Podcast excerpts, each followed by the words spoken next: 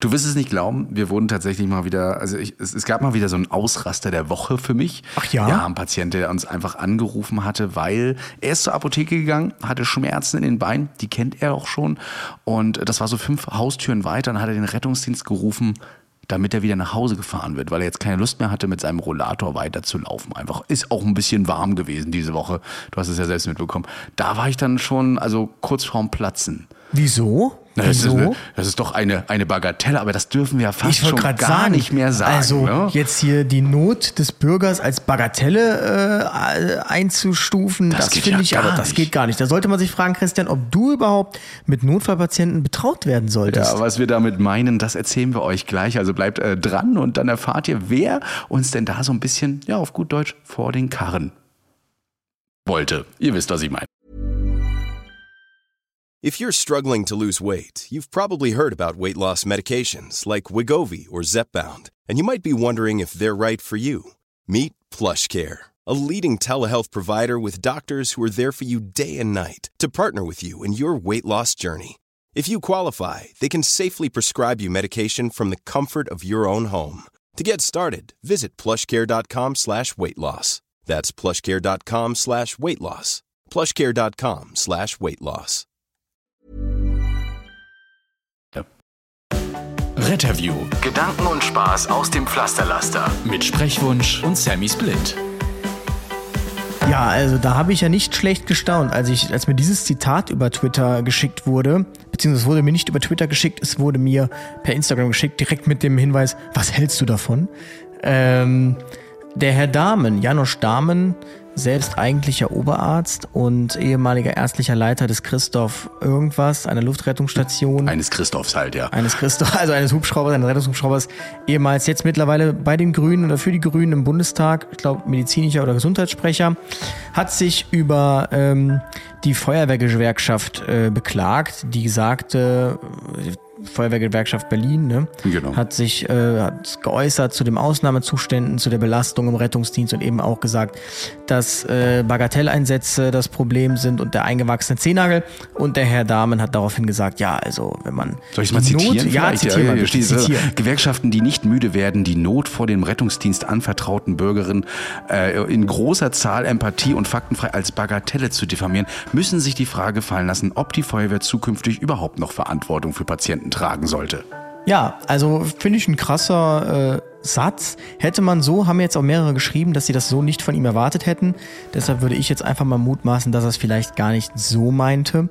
Trotzdem äh, muss man halt sagen, also das wirkt für mich so ein bisschen wie die ähm, Kapitulation vor der, vor der Änderung. Hm. Oh, jetzt müsste ich irgendwas ändern, das ist so groß. Ach, weißt du was? Ich behaupte einfach, das, was die erzählen, das ist völliger Quatsch und die regen sich über Müll auf. Also natürlich, ich muss auch sagen, diese eingewachsene Zehennagel, das geht mir auch mittlerweile auf den Keks. Ich kann es nicht mehr hören, dieses Beispiel mit dem eingewachsenen naja, Zehennagel. Ja. Also ich weiß nicht, wann ich das letzte Mal einen eingewachsenen Zehennagel hatte. Ich weiß nicht, ob es überhaupt je hatte. Ähm, das stimmt nicht. Aber es, trotzdem finde ich, und das habe ich ja auch gesagt dann an anderer Stelle, dass man jetzt, wenn man jeden Einsatz einfach als Not sagt, also jeder, der anruft, hat ja. eine Not, ähm, dann finde ich, wird das den Patienten nicht gerecht, die wirklich in Not sind.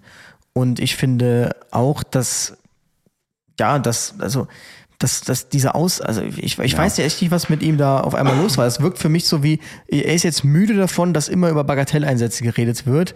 Und ähm, vor allen Dingen auch empathiefrei. Das fand ich auch so, also als, als wenn wir das nicht mal einschätzen würden, als ob wir jedes, wo wir einen Patienten nicht mit ins Krankenhaus nehmen möchten oder können, das immer als Bagatelle abtun. Nein, nein, wir bewerten das ja schon. Also die Beispiele, die, die wir jetzt in 70 Folgen gemacht haben und als Bagatelle bezeichnet haben, die haben wir nicht einfach so als Bagatelle bezeichnet, nur weil wir sagen, der Bürger ist zu, ja, zu unerfahren, um sowas einzuschätzen. Ne? Wir haben ja schon gesagt, dass wir das manchmal verstehen können, dass die Leute einen anrufen, weil sie in einer Not sind und keine Lösung dafür finden. Aber darum geht es ja nicht. Die Leute rufen uns ja, das erste Beispiel, was ich genannt habe, für auch sowas an. Und das mehrmals. Und man genau. belehrt sie auch und dann rufen sie wieder an und man sitzt wegen des gleichen Problems dann mindestens fünf oder sechs Mal, manchmal sogar beim gleichen Patienten. Und wenn man sich mal die Doku anschaut, Notruf Frankfurt, da wurden sie ja sogar mal zu einem Ball gerufen, der auf einem Vordach lag in irgendeiner Einkaufsstraße. So, ach, und das ist jetzt auch wieder ein Bürger in Not, ja, wo man jetzt sagt, ja, der, also das jetzt abzutun als Bagatelleinsatz, also dass da ein Rettungswagen hinfährt, um diesen Ball vom Vordach zu holen, das ist ja völliger Quatsch. Also das ist ja auch ein Bürger in Not.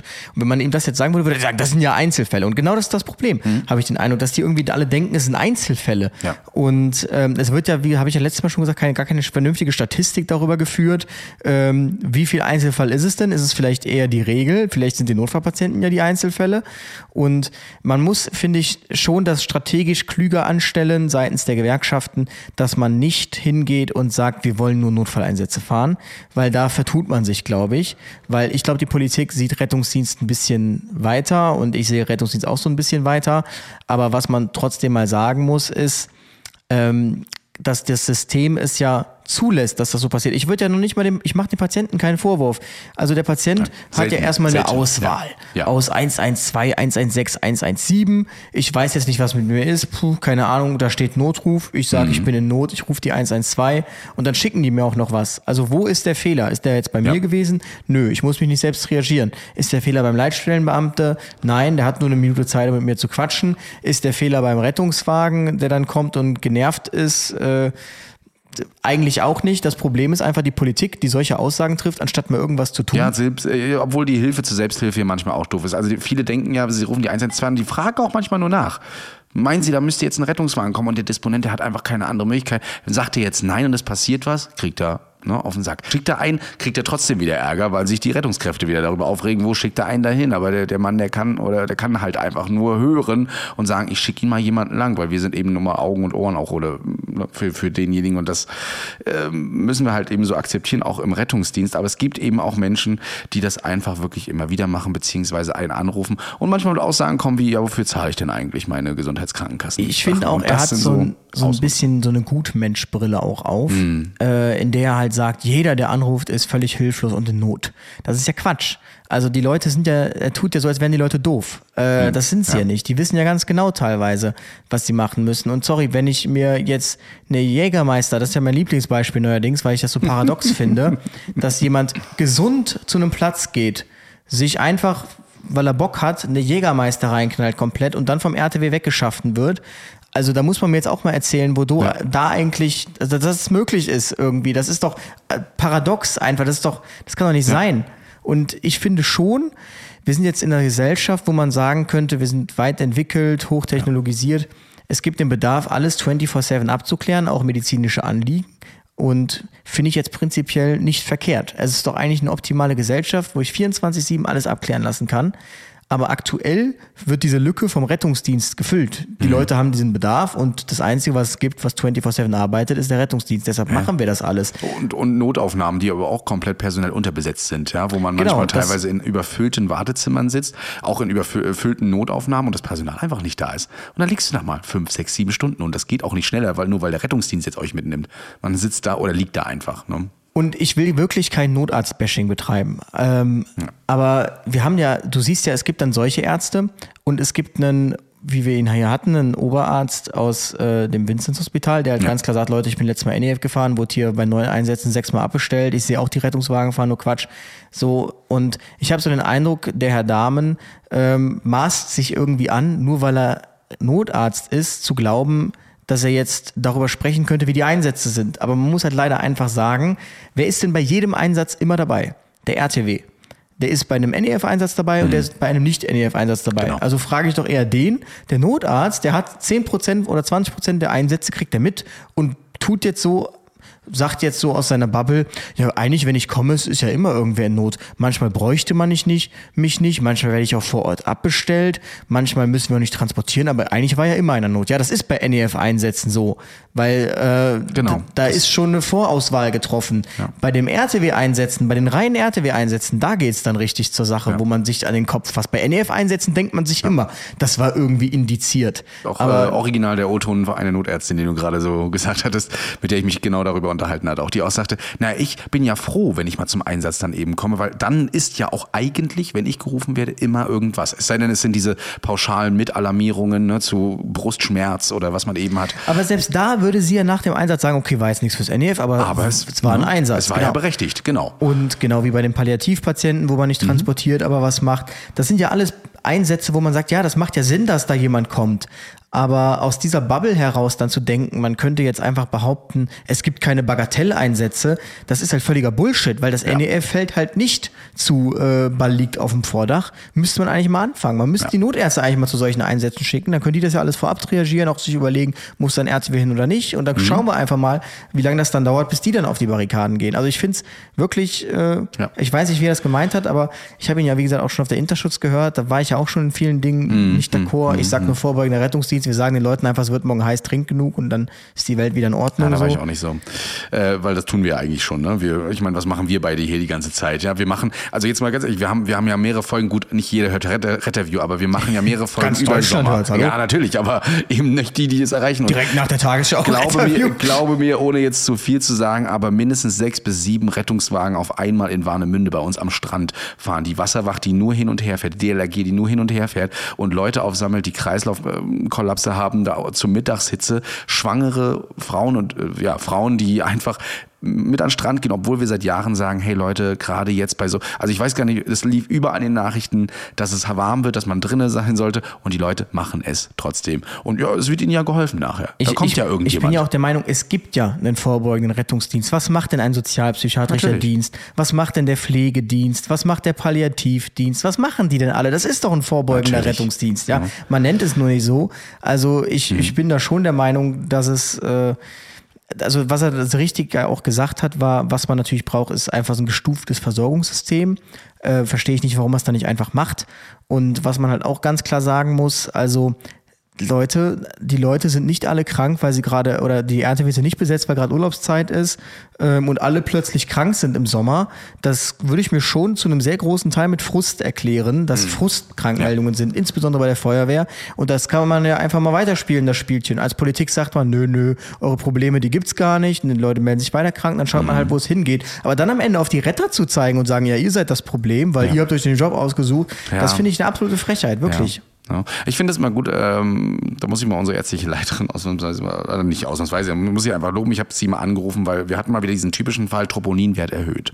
Troponinwert, für die, die es draußen nicht wissen, das sind so Enzyme, die man nimmt man eben übers Blut, sind die erhöht, äh, ist das ein Anzeichen für mindestens ein akutes koronares Syndrom, also muss definitiv in die Notaufnahme ins Krankenhaus abgeklärt werden, ob da was Kardiales ist, kann auch wegen anderer Sachen erhöht werden. Auf jeden Fall hatten wir wieder einen Patienten, der ist von einem Kardiologen gekommen, ähm, war dort wegen pektangenöser Beschwerden drei Wochen lang schon, hat dort ein Medikament bekommen, wurde wieder nach Hause geschickt, nachdem Blut, Blut abgenommen hat.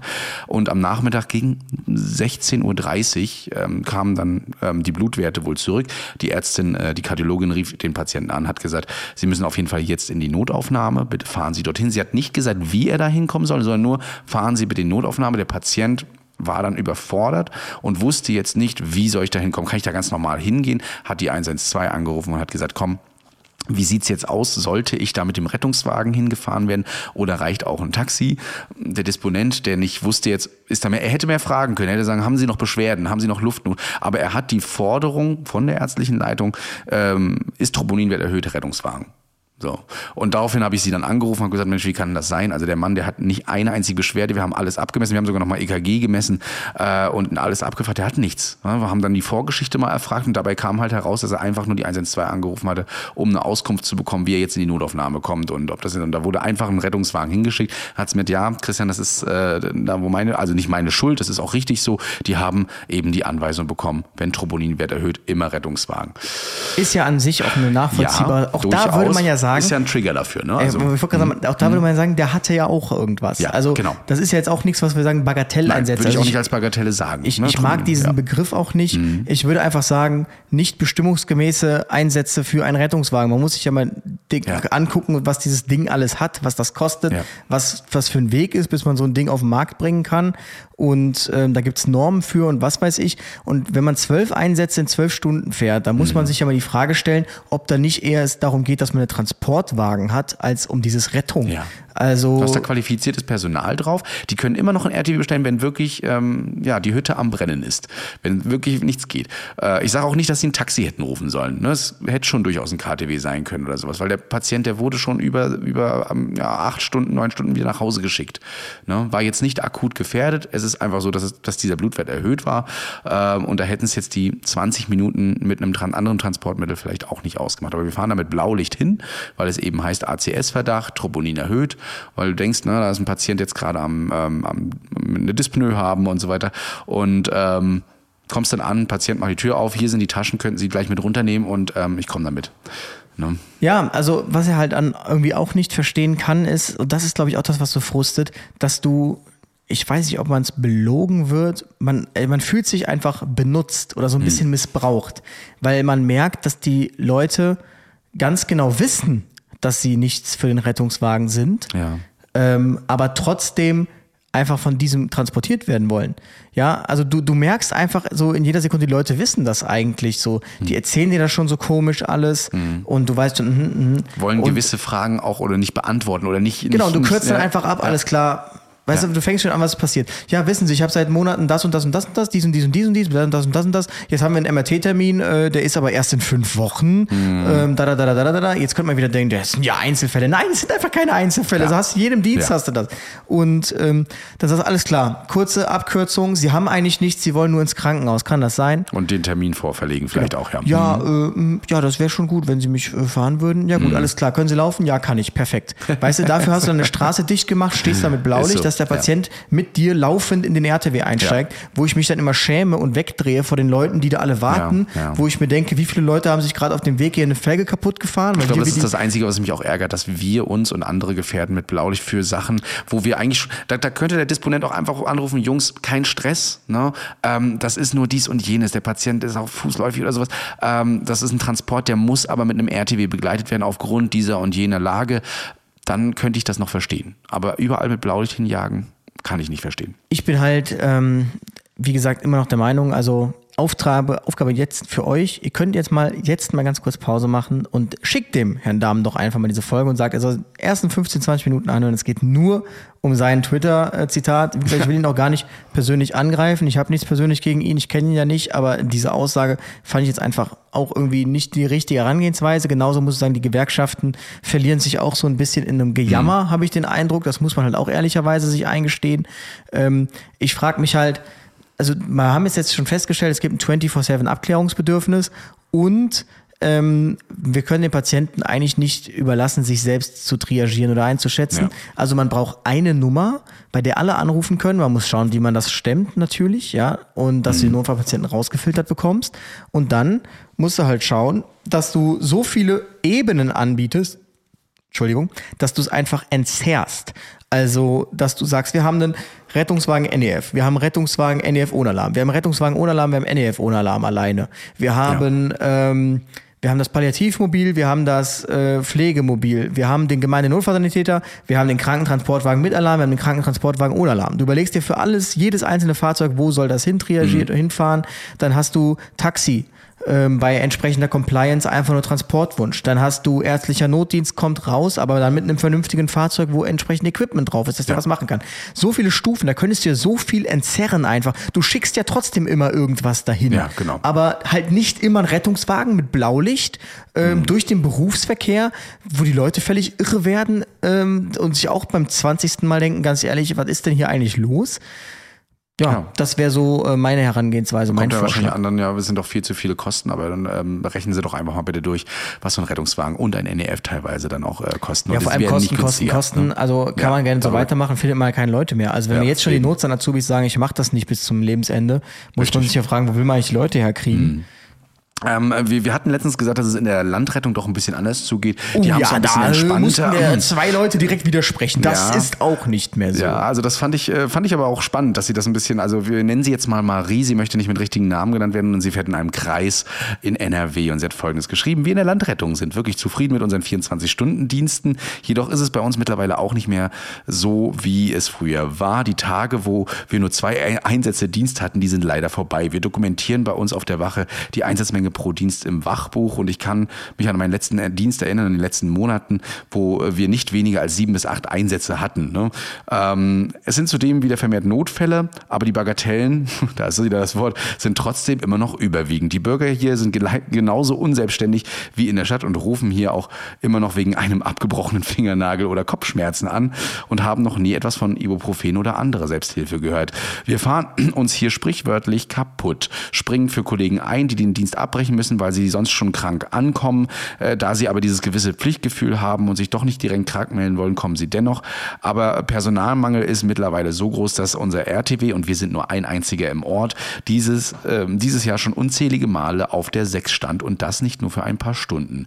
In den um, im, umkreisenden Orten im Kreis ist es genauso schlimm. Wir haben teilweise Anfahrten von über 25 Kilometer, weil kein RTW in der Umgebung frei ist und dann suchen wir wieder Ewigkeit nach einem Krankenhaus. Das wäre wieder was für Chris Grüne übrigens, äh, weil, weil alle abgemeldet sind. Keine Aufnahmen keine aufnehmen kann oder die Fachrichtung eben fehlt. Die Zustände sind mittlerweile wirklich schlimm und wir gehen hier auch wirklich auf dem Zahnfleisch. Für Essen und Trinken, Schlafen bleibt da kaum Zeit. Wir stehen oft nachts an der Tankstelle und kaufen uns dann ein lang ersehntes Frühstück oder ein Mittagessen. Im RTW darf man dann genau genommen eigentlich kein Essen mitnehmen, deswegen gibt's halt einfach die Müsli-Riegel und eine geschlossene Wasserflasche oder eben die Bockwurst an der Tanke, die du dann unter Stress vor Ort verspeist. Dann kann man auch nicht auf seinen Mindestbedarf an Kalorien am Tag kommen. Wenn ich an meinen letzten Dienst denke, dann habe ich nicht so viel getrunken, komme auf mindestens oder vielleicht gerade mal so 800 Kilokalorien durch die Müsli-Riegel und einen Snickers. Wir brauchen dringend Pausenzeiten. Eine halbe Stunde mittags wäre schon genug, damit wir dann wenigstens durchatmen könnten und auch mal alles auffüllen könnten. Das wäre ganz nett. Seid einfach, äh, jetzt seid ihr auf dem neuesten Stand, wie es so auf dem Land aussieht. Ja, eine Referenz zumindest. Äh, ihr macht eure Arbeit toll und äh, vielen Dank auf jeden Fall für das Feedback, was du uns noch geschrieben hast, liebe Marie und liebe Grüße. Halte durch. Ja, ähm, da muss man ja auch wieder sagen, man könnte das Problem mit den Pausenzeiten ja lösen, wenn man auf acht Stunden geht. Hm. Ähm, Weil ich glaube, bei acht Stunden hast du auch schon eine halbe Stunde Pause oder war es nur eine Viertelstunde? Ich bin gerade nicht ja, hundertprozentig eine halbe und ich glaube eine Dreiviertelstunde ab. Ab, ab, Ab zwölf Stunden, genau, zwölf Stunden, das ist auf jeden Fall eine genau. Dreiviertelstunde. Wenn man die Dienstzeiten verkürzt, dann hast du auch eine geringere Exposition. Jetzt war zum Beispiel Hitze, perfektes Beispiel. Hitze, Ja. Tag, Oh, das ähm, war grausam. sind wir zwölf Einsätze gefahren, durchgerollt. Mein Kollege bei dir sagte, beobachtet auch, ja. Mein Hm. Kollege sagte schon, er geht in den Rewe, um sich was zu essen zu holen. Dann geht schon direkt der Melder, kommt dann rausgerannt und sagt, boah, jetzt muss ich mir wieder in einer Minute dieses Ding hier reinziehen, habe ich wieder Bauchschmerzen. Ja, genau so ist es. Ja. Aber hey, als Retter äh, hat man sich das ja ausgesucht. Man darf ja nicht jammern. Man hatte einfach Bauchschmerzen zu haben. Essen braucht man ja nicht, trinken auch nicht. Ich finde das so krass, wie wenig Rücksicht einfach das Gesundheitssystem auf die Leute nimmt, die diesen Job machen und wie scheißegal das eigentlich ist. So Hm. Hauptsache die Karre fährt.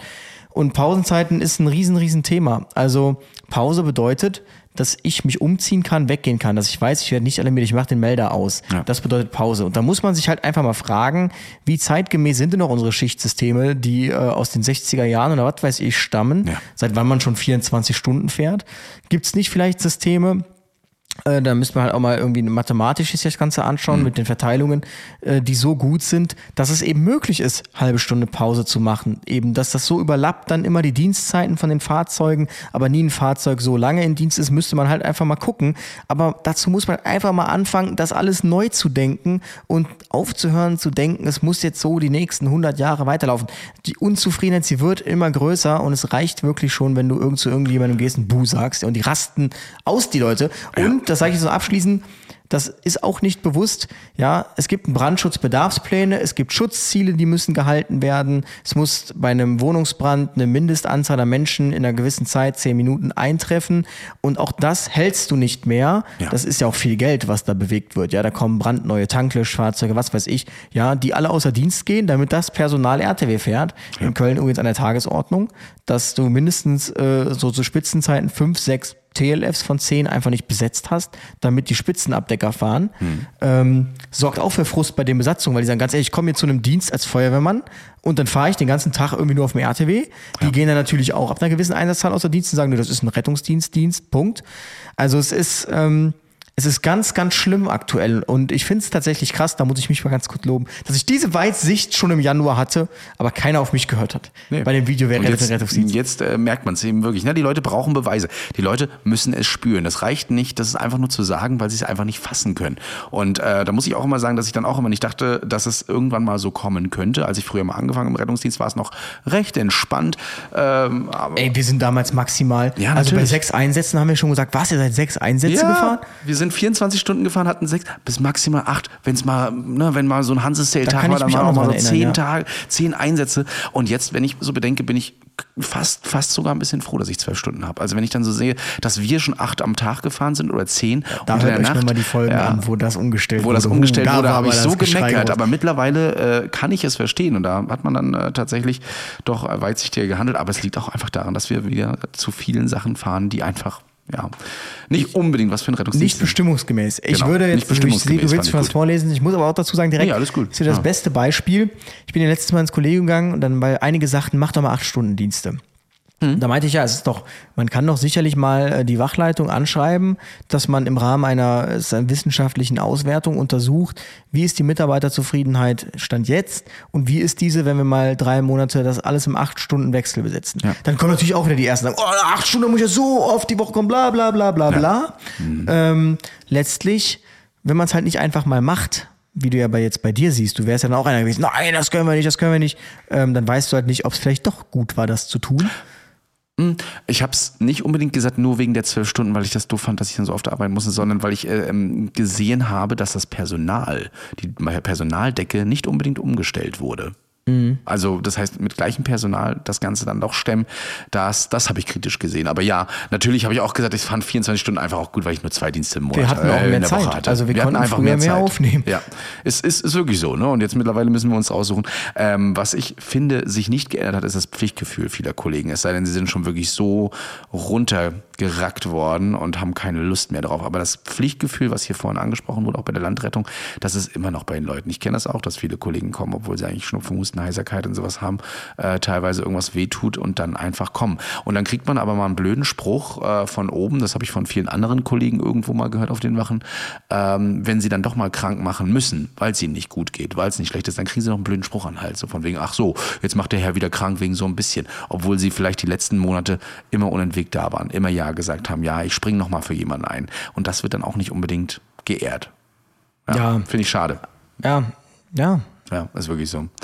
Deshalb, Ähm, ich, ich ja. kann es ja nur sagen. Also Gott, wir sind ja, ja nur am Meckern, ne? ja, Es ist abschließend, wieder- aber ja nach so einer Aussage von so einem Ja, da, da war ich, da war ich schon 180. äh, auch wenn das, wie gesagt, ich glaube, er hat es irgendwie ein bisschen anders gemeint, aber aus meiner Sicht spricht das irgendwie von Hilflosigkeit, wenn man sich jetzt anfängt, an so einem Wort aufzuhängen und dann auch noch direkt in Frage zu stellen, ob die Feuerwehren, also ob die Feuerwehren überhaupt Rettungsdienst machen sollen, da gebe ich ihm recht, prinzipiell sehe ich das auch nicht so.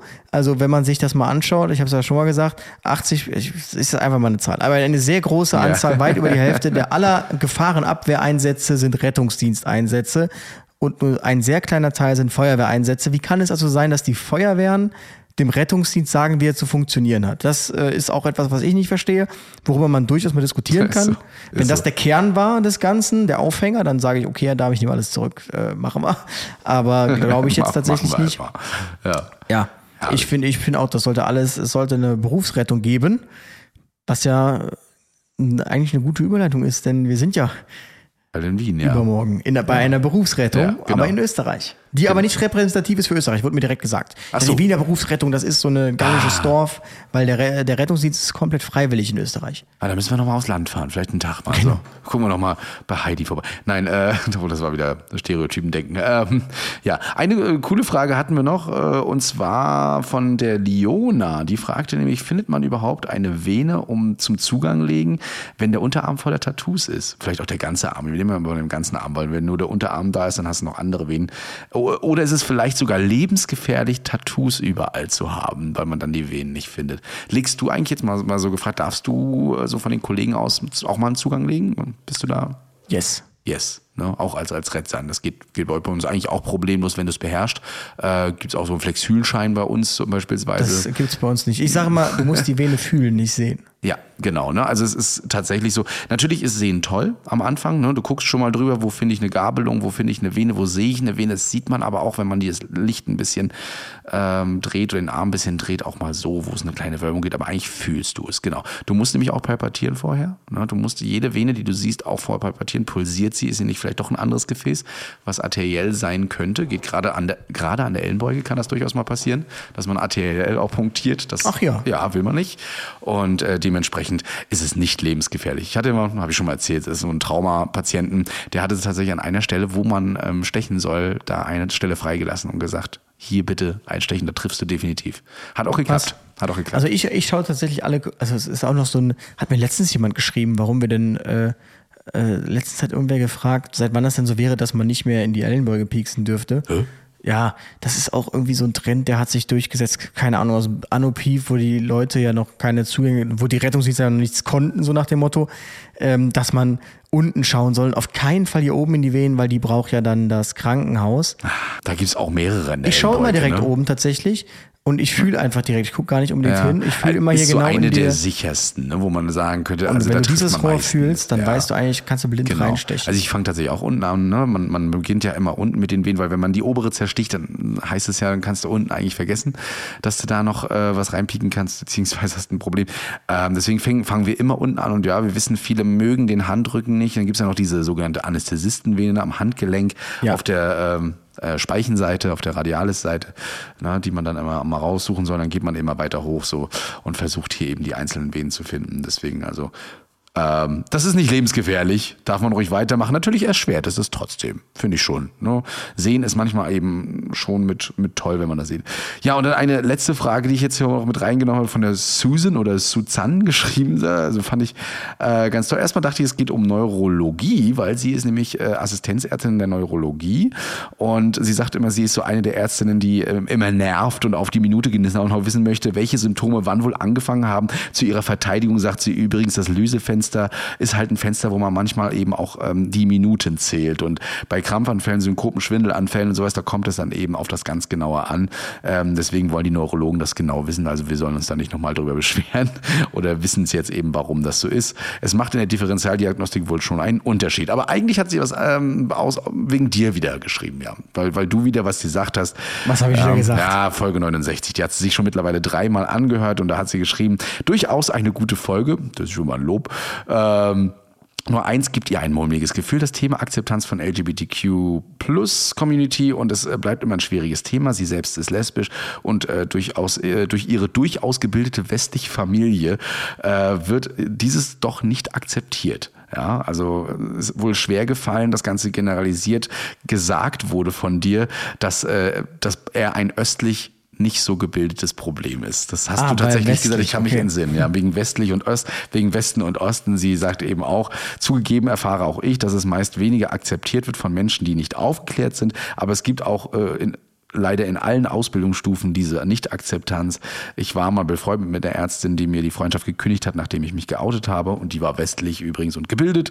Ja, ähm, ich verstehe. Ja, also deswegen, also dass das in deinem Bild nicht geht. Aber sie sagt eben auch, sie weiß schon, dass du ein, ein Ally bist, ein Straight Ally. Was ist das? Das ist äh, quasi jemand, der ähm, mit seiner, also äh, wie nennt man das denn? Ein Hetero, der, der sich auch äh, ein, äh, wie ein Mann fühlt. Du bist ein Mann, ein Heteromann, der, der aber die LGBTQ-Community komplett akzeptiert und auch unterstützt und so weiter. Das also, bin ich. Ähm, also lobende Worte. Na, bloß sie hat eben Angst gehabt, dass das vielleicht falsch verstanden wird. So von wegen dann nur, dass die Ossis hier so community Die Ossis. sind. Ja, also wir, wir Ostdeutschen. Na, so ist es nicht. So, jetzt haben wir hier schon wieder fast eine halbe Stunde. Ihr wisst, was das bedeutet. Kurze Verschnaufpause. Ihr könnt jetzt hier den Herrn äh, Damen nochmal schreiben. Äh, und sollte Werbung kommen, habt ihr dafür genügend Zeit. Also bis gleich. Hoffentlich nicht von den Grünen. Many of us have those stubborn pounds that seem impossible to lose, no matter how good we eat or how hard we work out. My solution is PlushCare. PlushCare is a leading telehealth provider with doctors who are there for you day and night to partner with you in your weight loss journey. They can prescribe FDA-approved weight loss medications like Wagovi and Zepbound for those who qualify. Plus, they accept most insurance plans. To get started, visit plushcare.com slash weight loss. That's plushcare.com slash weight loss. So, das hoffentlich habt ihr jetzt vergessen, die Aussage. Oh, das war jetzt aber, naja, wir wurden mal kurz politisch hier. Ne? Aber das muss man ja dazu sagen. Ich hatte ja mit der Bundestagsabgeordneten da mal ein, äh, ein Live auf Insta. Ich wollte gerade sagen, du warst ja schon mal mit Und da sagte online, sie, ne? da fing sie auch wieder an zu reden. Ja, der Herr Dahm, der ist ja auch Notarzt und Oberarzt und bla bla bla bla bla, wo ich mir denke, bla bla bla bla bla. Ja, ist er Notfallsanitäter? Ist er 20 Jahre RTW gefahren? Nein, okay, dann äh, still sein. Und auch die, das merkst du komischerweise, der, der Mark Felsen, Dr. Mark Felsen, Ja. den wir ja hatten, da merkst du ja direkt, der ist mal selbst als Rettungsassistent auf dem RTW gefahren, ja. Ja. Du merkst einfach, der ist voll auf Augenhöhe, der weiß, wie der Laden läuft. Der würde niemals zu einem RTW gehen und sagen, äh, nee, das glaube ich dir aber nicht, was du da erzählst. Der überlegt sich eher, hm, wie könnte man die Ja. äh, das noch reduzieren. Ja. Trotzdem ist er aber natürlich von der ärztlichen Seite, dass er sagt, na ja, hatte der Patient denn vielleicht trotzdem was oder wie kann das denn sein? Passt auf, dass ihr euch in eurem ganzen, äh, das ist alles Quatschwahn, nicht äh, komplett verirrt und dann die Notfallpatienten überseht. Ne? So, ja. Ich will äh, mal ein paar E-Mails wieder triggern. Ich bin mal gespannt, ob man sich da zurückmeldet. Ich bin aber auch der Meinung, dass Leute, die direkt aus dem Gymnasium ähm, in das Medizinstudium reingerutscht sind, ähm, weniger Sozialkompetenz haben. Uh, das war eine Aussage. Das ist jetzt irgendwie erstmal eine These, die muss man beweisen. Aber ich habe das tatsächlich auch so. Viele, viele Notärztinnen und Notärzte, die ich kenne, die vorher schon im Sanitätsdienst waren, die irgendwas gemacht haben, die vielleicht sogar vorher gar nicht Medizin studiert haben, sondern wirklich erstmal im sozialen Bereich oder ne, ein freiwilliges soziales Jahr oder was auch immer gemacht haben. Mit denen komme ich einfach besser klar. Die, mit denen quatsch ich, die hören einem auch zu. Wir sind nicht das mindere Volk in Anführungsstrichen im Rettungsdienst und ähm, hab ich, da haben wir ein weitaus besseres Kumpelverhältnis. Die arbeiten mit uns besser zusammen als eben die, die wirklich ja, nur in ihrem, in ihrer Bubble sind, in ihrer Medizinerbubble und dann kommen sie nachher raus in diese Hack- und Rangfolge und da sind wir nun mal als nichtärztliches Personal weiter unten im Rettungsdienst, einen aber dann auch so behandeln leider. Ja, könnt ihr ja gerne was zu schreiben. Ich bin mal gespannt. Der Klaus, der wird sich wahrscheinlich wieder als erster melden. Der kommentiert das übrigens, während er die Folge hört, kommentiert er immer per er iMessage. immer noch, Ja, ja? immer noch. Ah, toll. und ist immer noch dabei und sagt auch immer, oh, da hatte Luis was gesagt, aber du hast es ja noch korrigiert. Oder ich habe was gesagt und du hast es korrigiert. Also er Sehr ist immer gut. dabei. Liebe Grüße nochmal nach Schleswig-Holstein an den Klaus und Also Familie. ja, wie gesagt, äh, nichts gegen, äh, gegen Notärzte, Nein, Ärzte oder nein, sonstiges. jeden aber Fall. Schöne ähm, Tragehilfe. Schöne Tragehilfe. man muss halt dann tr- schon trotzdem irgendwie, also ich finde das dann immer einfach schade, das muss man einfach sagen, das ist so ein Problem. Irgendwie in Deutschland äh, schaut man sehr auf den akademischen Grad Mhm. und ähm, dann, wenn du Arzt bist, hast du eigentlich von allem direkt Ahnung. Also äh, das ist ja auch dann, ja, also nee, also der vom Rettungsdienst der hat Ahnung, das ist ja der Professor, Doktor, Doktor sowieso, der Ärzteleiter, bla bla bla bla bla, noch nie auf dem RTW gesessen, ja, nichts anderes gefahren außer NEF. Also ich finde einfach, da muss man schon reflektiert genug sein zu sagen, hm, kann ich einfach nichts zu sagen. Also die NEF-Einsätze, die sind noch okay, aber äh, ja, und das, das fehlt mir dann einfach. Und schade, dass so jemand dann in der Politik quasi auch noch so dann in die Bresche springt, irgendwie kontra. Ähm, ja, das ist ähm, Das schwierig. Problem hatten wir übrigens während der Corona-Pandemie auch. Ne? Der Arzt hat gesagt dies und jenes und so weiter. Deswegen setze ich meine Das Maske war doch das nicht Beste, auf. dass irgendwelche Ärzte vom Gesundheitsamt auf einmal anfingen, die null Ahnung hatten vom Rettungsdienst, anfingen äh, zu sagen, ja, dann brauchen Sie jetzt auf jeden Fall einen RTW. Und das sagte doch auch der Marc beim Thema Verlegungen durch den Telenotarzt. Er sagte, Mhm, ja. wie, er sagt, es tagtäglich passiert ist, dass Verlegungen als RTW NEF-Verlegung angefordert werden und durch den Telenotarzt runter triagiert werden auf den KTW, weil die Ärzte im Krankenhaus einfach keine Ahnung haben, wie der Rettungsdienst funktioniert, ja. Daran dachte ich vorhin auch noch, ne? was der Telenotarzt ähm, in meinem kleinen Praktikum, was ich da hatte, alles abgewälzt hat. Ne? Der Leitstelle sogar, also die Leitstelle unterstützt hat und gesagt hat, also ich mache das, kein Problem.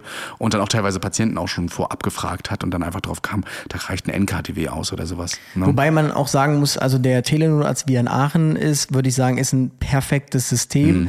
Man merkt aber irgendwie andere, das ist ja leider auch schon wieder so eine Rettungsdienstkrankheit, andere Kreise holen sich diesen Telenotarzt, wollen den aber völlig anders dann einsetzen. Also versuchen das dann wieder zu verschlimmbessern, so in Naja, Anführungsstrichen. wir, also wir können das noch besser, ja, genau. ja, Mhm. genau. Der Telenotarzt soll dann nur bei äh, irgendwelchen chirurgischen Eingriffen, weil er dann auch zugucken kann. Also ganz die merkwürdigsten Systeme. So wie in Aachen finde ich es der eigentlich perfekt. Einfach ein Ansprechpartner, eine eigene Stabsstelle kann man ja eigentlich sagen, der so Verlegungen koordiniert. Perfekt. Würde ich mir übrigens auch bei uns wünschen, was wir uns dann Verlegungen schenken könnten. Ja. Ich auch, ähm, fand, fand das auch gut und so weiter. Ich habe mich dann mal umgehört, äh, beziehungsweise umgesehen, auch weil es, äh, wir ja gesagt haben, dass wir bei uns auch ein System haben. Und das ist wahrscheinlich das gleiche Kommunikationssystem übrigens. Also auch mit diesem, ich weiß gar nicht, wie es nochmal hieß, äh, dieses, dieses Ding, was du am C3 hast. Wo die Headsets die anschließen. Peatbox. Ja, genau, so hieß die. Und ähm, die haben sie da oben, bei uns oben auch. Wie das jetzt natürlich bei denen in Leitschel aussieht, das würde ich gerne nochmal sehen. Da werde ich nochmal vorbeigucken. Also soll das jemand da hören äh, und einen Kontakt herstellen können. Gerne. Ich komme gerne mal vorbei. Es hat sich mittlerweile bei uns eingebürgert, bei einer Verleg 2. Da schaut man schon, was steht da drauf. Also Verlegung RTW NEF. Mit Sonderrechten steht da Mhm. Das Verleg AKS. 2. Ja, ja. Akutes koronare Syndrom. Hat es sich schon eingebürgert.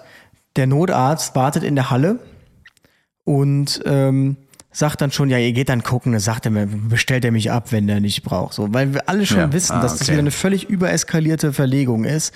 Ähm, wenn der Patient atmet und nicht intubationspflichtig ist oder wird absehbar, dann warum soll der Notarzt dann da begleiten? Aber ja, wird trotzdem angefordert, Ressourcenverschwendung, Ressourcenverschwendung. Und ich glaube sowieso, Rettungsdienst bzw. Gefahrenabwehr sind die Meister in Ressourcenverschwendung.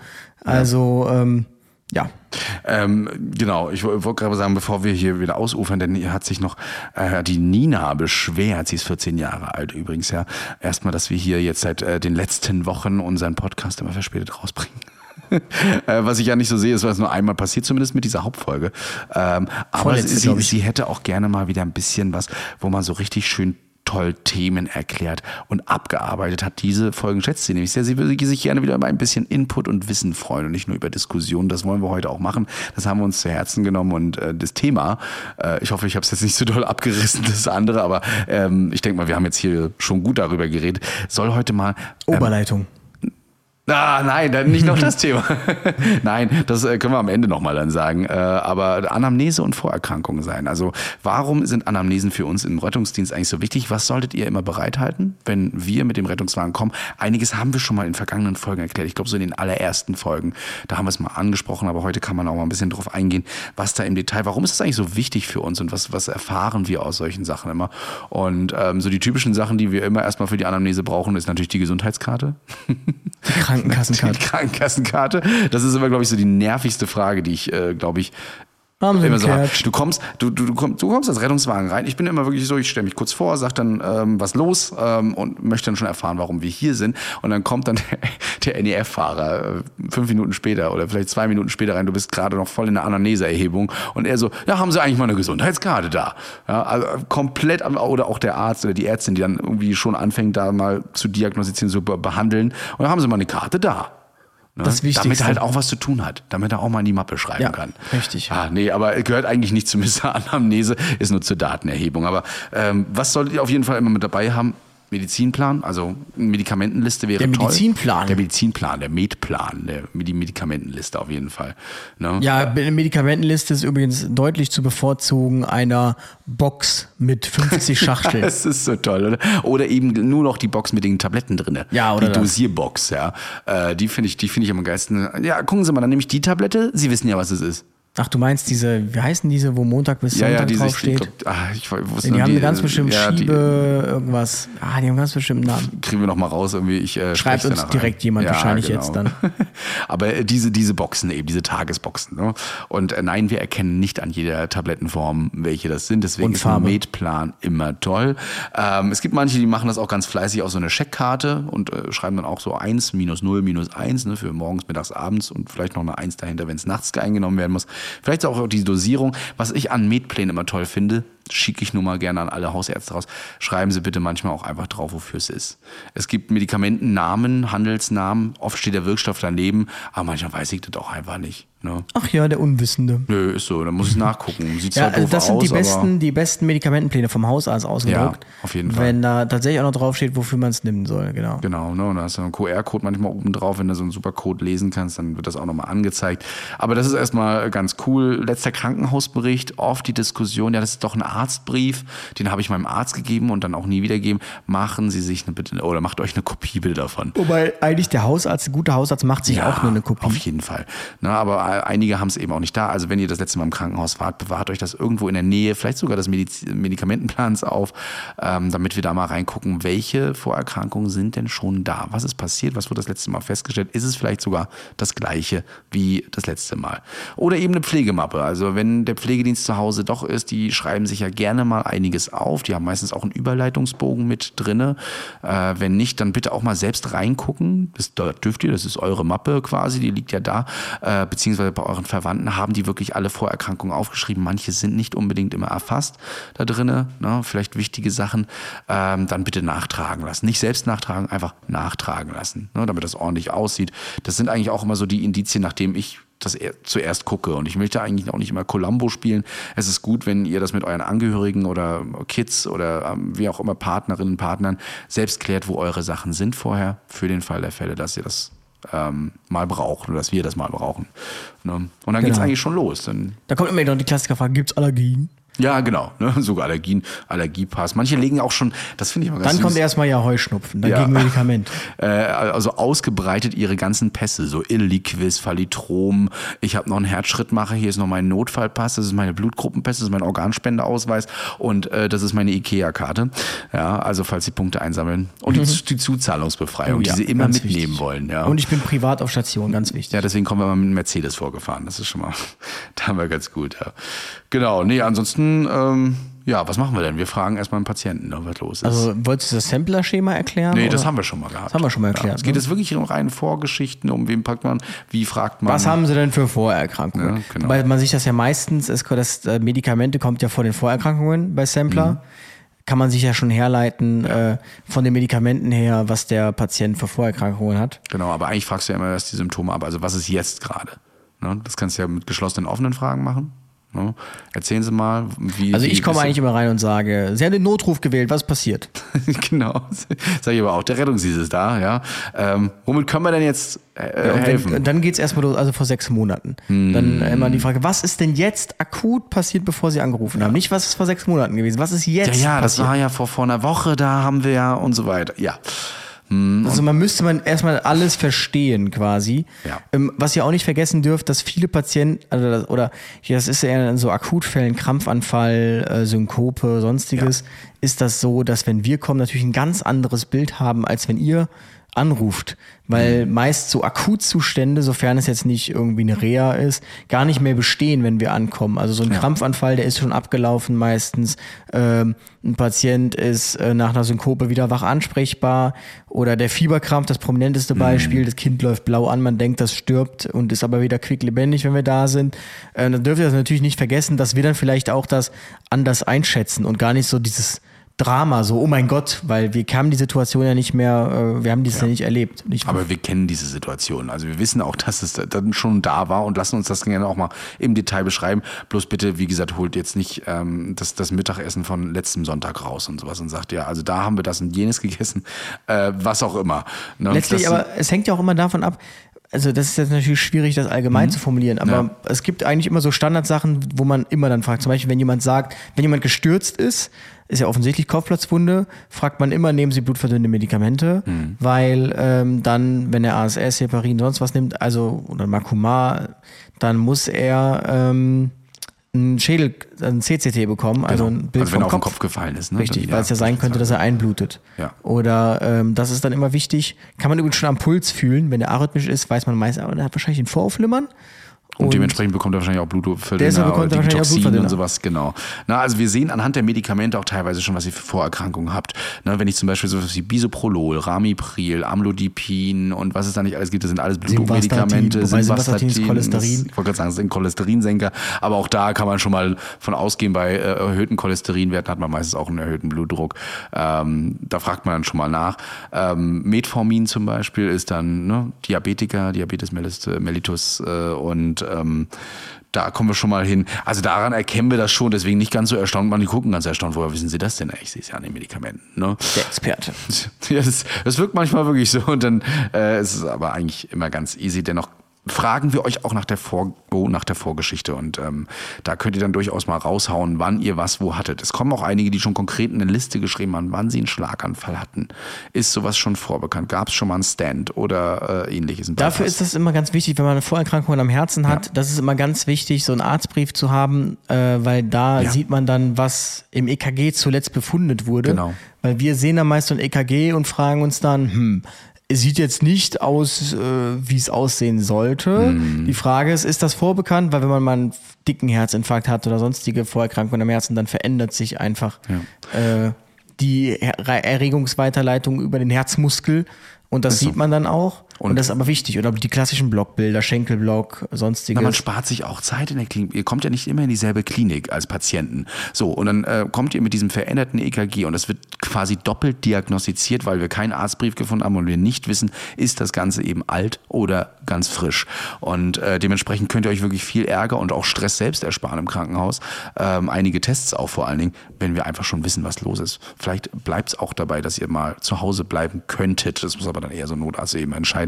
Ähm, Finde ich immer super, weil in so einem Diagnostikbrief, der sagt euch manchmal nicht so viel, uns aber umso mehr, wenn wir wissen, dass ihr viele Extrasystolen habt, wenn wir wissen, ihr habt eine Mitralklappeninsuffizienz oder eine globale Herzinsuffizienz, äh, einen Schenkelblock, was auch immer, dann wissen wir, dass es so ist. Ne? Oder ein neues Vorhofflimmern, dass ihr schon regelmäßige T-Senkung habt, was ja für uns erstmal äh, ein, ein ACS-Verdacht ist, beziehungsweise ein Herzinfarkt-Verdacht, zumindest ähm, myokardtechnisch erstmal die Alarmglocken läuten und ähm, wenn das aber im Brief drin steht, dass es immer technisch läuten die ja, Alarmglocken. Das ist immer wieder neue Begriffe von Sammy. Schön, ne? Und ich fand das äh, immer gut, aber deswegen Ja, sind solche Tag Briefe hier, ganz gut. Rettungswagen äh, 15, also hier myokardtechnisch läuten gerade die Alarmglocken. Also, Ja, stell mal die Alarmstufe hoch auf, entläuten die Glocken. Genau, äh, nee. Aber ähm, da stehen dann auch gerne mal Vordiagnosen drauf. Ne? Das heißt, dass, ähm, in so einen Arztbriefen steht meistens auch drin, dass ihr Diabetes habt, dass ihr eine arteriell, arterielle Hypertonie habt, also Bluthochdruck.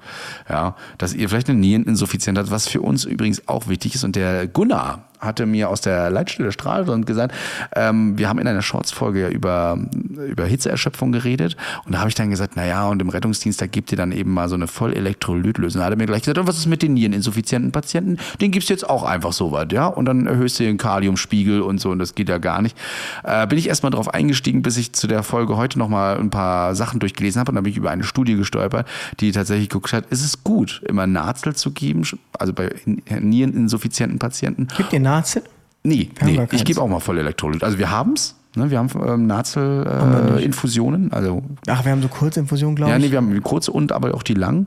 Äh, und in der Studie hat man aber tatsächlich festgestellt, dass es doch besser ist, eine Vollelektrolytlösung zu geben aufgrund des Chlorgehalts, äh, was sich mit dem Kalium verbindet und so weiter. Und man durchaus ähm, das Kalium ein wenig mit erhöhen kann. Ähm, es hat in der Studie tatsächlich gezeigt, dass es trotzdem zu einem besseren Outcome bei Patienten mit Niereninsuffizienz kam, als wenn man nur NaCl als äh, gibt. Und da hat man irgendwie so 1080 Milliliter ist natürlich jetzt äh, Nieren, also Niereninsuffizienz und dann Hitzeerschöpfung völlig die Ja, ist natürlich auch der ja, ja. Endgegner dann rettungsdiensttechnisch. Absolut, ne? äh, letztlich muss man sagen, wie viel, also wir bringen den Patienten in den zehn Minuten jetzt nicht um. Nein. Ähm, und, Und die Nieren werden die das ganze- auch überleben jetzt erstmal. Das kann man im Klin in der Klinik dann immer noch gegenbehandeln. Ne? dann die Mit den ganze 500 Stero Millilitern. da ja. drin ist, muss man sich auch fragen. Genau. Aber äh, ja, genau. Was sehr viele nehmen, ist ja LT-Rox wegen Schilddrüse. Hm. Aber ähm, mir ist jetzt noch kein Fall irgendwie groß bekannt gewesen, wo mich das jetzt außergewöhnlich interessiert. Äh, eine Hypothyreose kann auch mal zu äh, ACS-symptomatischen Symptomen, also zu, zu Symptomen kommen. Aber ich hatte es noch nie so. Nee, Thyreotoxische Krise ist Also ja so. äh, L-Tyroxin ist ein Medikament, was einfach das Hormon, was die Schilddrüse normalerweise ausschüttet, einfach ersetzen muss, weil die Schilddrüse nicht mehr arbeitet. Ne? Ähm, das ist super wichtig, denn die Schilddrüse, die sorgt dafür, dass euer Stoffwechsel funktioniert, dass das äh, nicht alles übersäuert ne? oder beziehungsweise basisch wird. Äh, und ähm, dafür ist ja die Schilddrüse da. Und wenn die ausfällt, dann kann das eben zu Müdigkeit, Schlappheit, Bradykardien und alles mögliche andere führen. Dafür ist dieses Hormon da. Das ist eine kleine, eine kleine Tablette, die nimmt man einmal am Tag und dann sorgt das dafür, dass das alles funktioniert. Ähm, wenn dem eben nicht so ist und man das nicht mitbekommt und dann mal zum Arzt geht, dann hat der meistens die Diagnose dafür. Ne? Wenn man merkt, man ist immer wieder müde, schlapp, kann nicht mehr, äh, hat zum Beispiel auch diese typischen ähm, Belastungsdyspnoen, also Atemnot bei Belastung. Ähm, und dann denkt man immer gleich ACS-Verdacht und dann merkt man aber, okay, die Schilddrüsenhormone sind gar nicht mehr so vorhanden im Blut.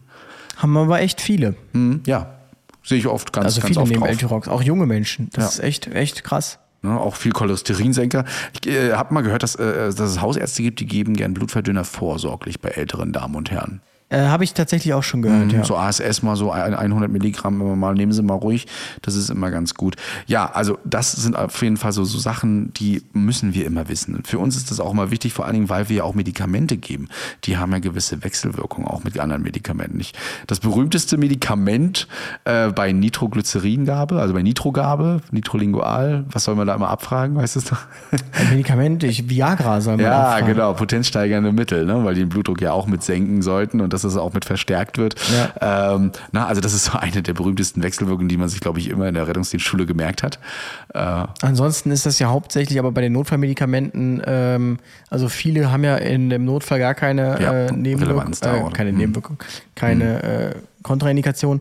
Adrenalin zum Beispiel. Ja, beispielsweise. Aber bei Ketanest oder so, so Schmerzen muss man ja schon Hm. gucken, was genau hat der Patient für Vorerkrankungen, irgendwas am Herzen. Okay, da muss man schon überlegen, will Ja. man das wirklich machen. Ja, oder auch bei Schwangerschaft kannst du nicht alles geben. Zum Ja, Beispiel, das ist ne? natürlich dann auch im Notfall auch solltest du da äh, eher zurückhaltend sein.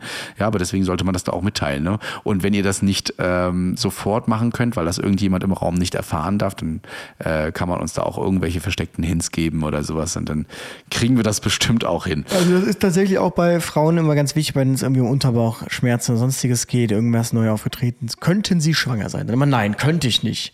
Fragt man ja, warum könnten Warum sie nicht? nicht schwanger Sind sein? sie Haben unfruchtbar? einen Partner, verhüten sie, ne, ja, einen Partner habe ich, verhüten tue ich nicht, dann könnten sie doch theoretisch schwanger sein. Also nur weil ihr es nicht glaubt, heißt es nicht, dass es nicht sein könnte. Das stimmt allerdings. Ja, aber wir werden den Test mit euch auch nicht jetzt vor Ort machen.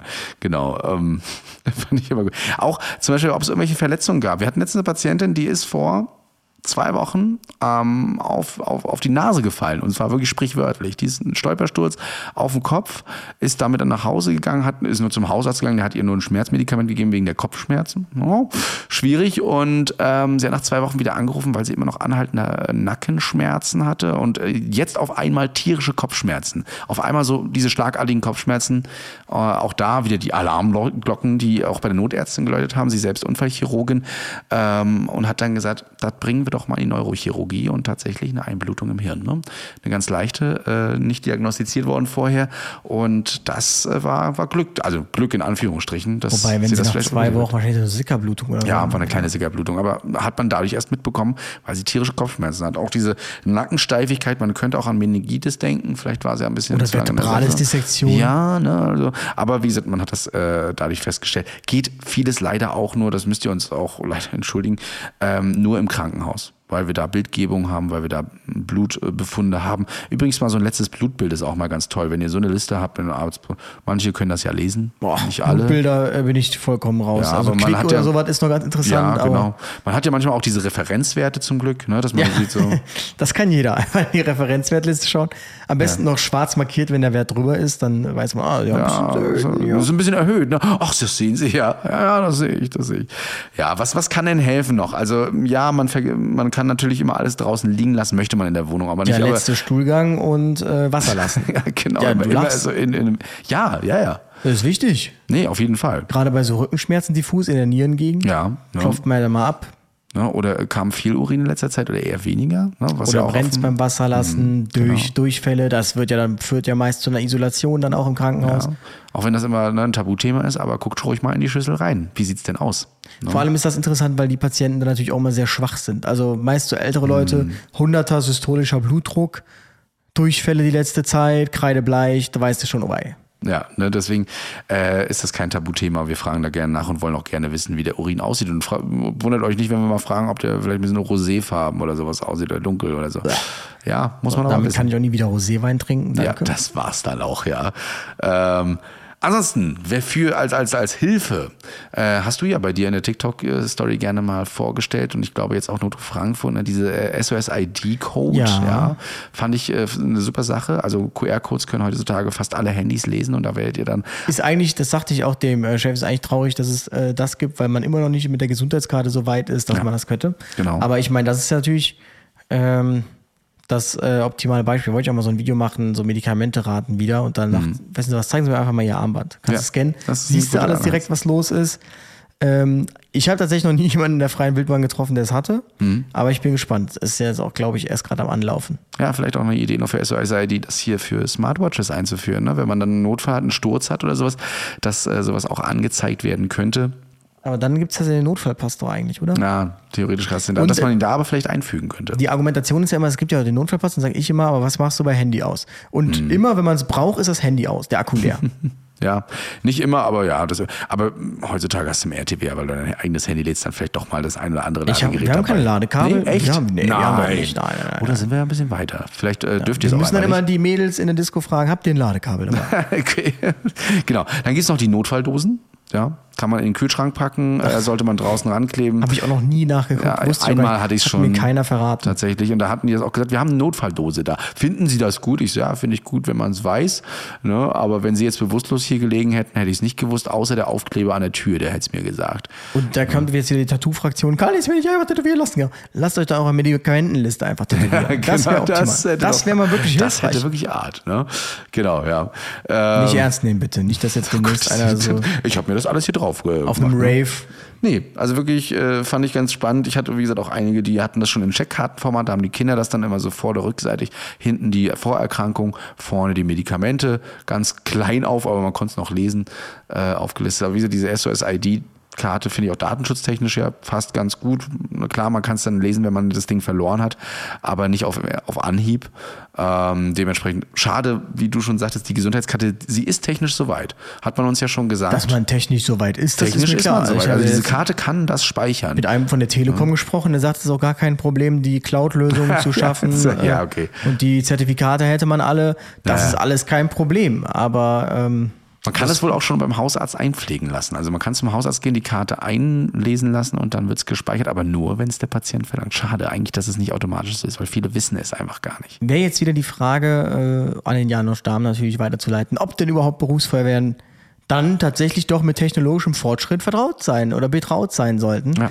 Und da muss man sagen, da steht sich ja aber auch Deutschland einfach selbst im Weg, weil auf diesen ganzen unteren Ebenen bei den Feuerwehren hat man gar keinen Bock auf Digitalisierung, weil Digitalisierung kostet Geld. Alles, was Geld kostet, muss ausgeschrieben werden, hat man keinen Bock drauf. Ist so, ist so. Und äh, ob wir das Ganze dann nachher auch auslesen können, ist noch die andere Frage. Dann kommt der Datenschutz noch dazu. Ja, dann, wenn Da du- sagt die Telekom wieder Zertifikate, wir haben die Ah, Zertifikate. grausam. Datenschutz ist gar kein Problem. grausam, Zertifikate. Ne? Also ja, Datenschutz ist wichtig und äh, gut und sowas, aber wir stehen uns da auch sehr doll im Wege, wo andere Länder das doch einfacher handhaben. Gerade im Notfall sollten wir da noch ein paar mehr Verfügungen haben, um das eben machen zu können. Ne? Ähm, den technologischen Fortschritt. Das ist ja genau wie dieser Punkt irgendwie, äh, ja, als ich das Leitstellenvideo gemacht hatte, meinte jemand, wie, die können mich orten, wenn ich das gar nicht will. Sag ich mir, wie kannst du nicht wollen, wenn du die 112 wählst, dass man weiß, wo du bist? Also, Ja. ähm, und das geht bei uns mittlerweile automatisch. Also die Leitstelle hat sofort einen Punkt drauf, äh, ob, wenn, wenn einer anruft, wo das ist auf neun Meter genau. Weiß noch nicht, ob das jedes Handy schon unterstützt. Nee, nicht, aber die, die es können auf jeden Fall und durch Genau, Triangulation da funktioniert das ich will nicht, dass die wissen, wo ich bin. Ja, Ja, dann ruft den Notruf nicht an. Notruf also nicht warum will man das nicht wissen? Das ist so Deutschland einfach. Das ist Mhm. so Deutschland. Diese ganzen Diskussionen, diese Pseudodiskussionen in Deutschland, die regen mich so auf, wirklich. Es, es wird so interessant, wenn wir nach Wien fahren und du dich erstmal komplett über dein Land aufregst und sagst so, also. Äh, Ja, das Problem ist, er, ich habe ja schon mit dem einen da von der Wiener Berufsrettung gesprochen, der hat ja gesagt, ja, ja, Österreich haben wir die gleichen Probleme und die kann man ja durchaus auf Österreich übertragen. Und äh, ich weiß, es war wieder ein schrecklicher Akzent. Ähm, Den werden wir uns aneignen. Mal gucken, wie wir nachher noch den, den Podcast dann wenn wir machen jetzt werden. die zehnte Wiener Schnitzel reingebuddert haben. Ähm, das Ja, wird nicht das- besser mit dem Akzent. Nee. Aber ihr werdet nächste Woche Freitag, nee, Quatsch, ihr werdet nächsten Sonntag, Ja. werdet ihr ähm, eine österreichische Stimme hören. Mhm. Und zwar den Chefarzt der Wiener Berufsrettung, Dr. Mario Krammel. Mit dem werden wir nämlich die letzte Folge vor der Sommerpause aufnehmen, eine Special quasi. Ich freue mich schon echt drauf. Ich bin auch gespannt. Allein wegen dem Akzent wird es, glaube ich, schon ein Genuss. Ja, nee, auch so, auf, äh, auf Wien, auf die Rettung. Ich bin sehr gespannt. Das Programm ist gut gefüllt. fahren ja können mit, wir fahren erzählen. mit. Wir fahren direkt mit. Also, äh, ich will nicht sagen, dass ihr das Glück habt nachher, aber vielleicht habt ihr dann die Ehre und Das könnt Pech. das mal sehen. Das Pech, dass äh, wir immer mit drauf sind. Ähm, apropos äh, herumfahren und so weiter, noch äh, tolle, überhaupt nicht Überleitung. Äh, Oberleitungen. Oberleitung. Die Oberleitung. Die Überleitung zur Oberleitung. Ähm, hat man uns ja natürlich mitgeteilt, dass so ein Lichtbogen wohl an einem LKW oder einem RTW nicht entstehen können, weil äh, die Gummiräder das Ganze isolieren. Okay, ja, könnte ich vielleicht akzeptieren, ob das dadurch nicht geerdet wird, da würden wahrscheinlich andere mitdiskutieren. Aber warum kann ein Blitz dann ins Auto einschlagen? Wenn's Kann er ja, ja, aber ja, ja. Also das ist ja auch Frage. Lichtbogen. Äh, mehr Volt auf jeden Fall im, sind da mehr im Blitz drin. Also so eine Oberleitung, glaube ich, bei der Straßenbahn hat bis zu 700 Volt. Bei der äh, Oberleitung von einer normalen deutschen Bahn beispielsweise, ich glaube, das sind 15.000 Volt. Korrigiert Ja, uns ich, da gerne. gesagt, Wir werden nochmal Moritz fragen. So gewissen Voltzahlen ist es dann auch egal. Ja, genau. gut die Dichtung ist, da bringt das Gummi auch nicht mehr viel. Okay. ähm, aber ich habe dir ja so ein Video geschickt gehabt, das fand ich ja, sehr Ja, interessant. super interessant. Also ich war auch wieder lustig, dass mir das dann prompt angezeigt wird, wo gezeigt wird, warum man eigentlich diese Spulen hat, die quasi das Kabel isolieren. Sind das Spulen oder sind so Zapfen, Tannenzapfen? Ja, sind ähnlich? so Keramik, sind Keramikhalterungen einfach. Genau. Ne? Und die haben eine ganz gewisse Form. Äh, ich packe euch den TikTok-Link mal rein. Ich hoffe, er ist lang genug gültig und äh, lang genug da. Ja. Könnt ihr das mal angucken. Wusste ich auch noch nicht. Jetzt weiß ich, warum die Dinger so aussehen, wie sie aussehen. Richtig. Wie man eben Kurzschlüsse verhindert. Ja, also vielen Dank, dass du mir das geteilt hast. Ich Ja, find, bitte, bitte. Wie sowas- lange haben wir geredet? Ich, ja. Wir sind jetzt bei einer Stunde drei, wahrscheinlich kürze ich noch ein, Perfekt. zwei Sachen. Ja, wir haben aber ich fand, das fand, war gut Ja. heute. Ne? Also so viel wird da gar nicht rausgekürzt, außer vielleicht nur das eine Piepen und Klingeln hier von äh, unseren Partnerinnen und Partnern, die schon fragen, wo wir sind. Denn wir nehmen hier mittlerweile um 0.46 Uhr Man auf. kennt es aber nicht anders, Christian, wie immer hier mitten in der Nacht aufgekreuzt in Köln. in Köln heute. Und- Und, es ist auch immer noch warm hier. Wenn ihr es hört, ja. ist der wahrscheinlich noch in Köln. Je nachdem, wann ihr es hört. Wenn ihr sonntags hört, ist der noch in Köln. Ja, definitiv. Und Montagmorgens geht's dann nach Wien. Ja, da fahren wir los von Köln-Bonn aus. Da fliegen wir los nach Wien, ey.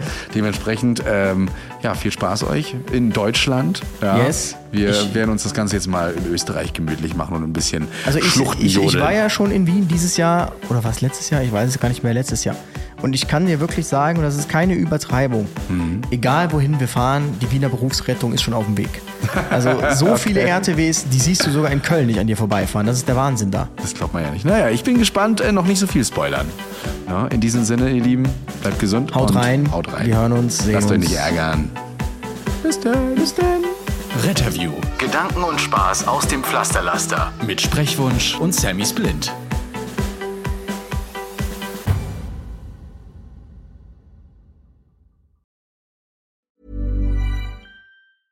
Even when we're on a budget, we still deserve nice things. Quince is a place to scoop up stunning high-end goods for 50 to 80% less than similar brands. They have buttery soft cashmere sweaters starting at $50, luxurious Italian leather bags, and so much more. Plus, Quince only works with factories that use safe, ethical, and responsible manufacturing. Get the high-end goods you'll love without the high price tag with Quince. Go to quince.com slash style for free shipping and 365-day returns.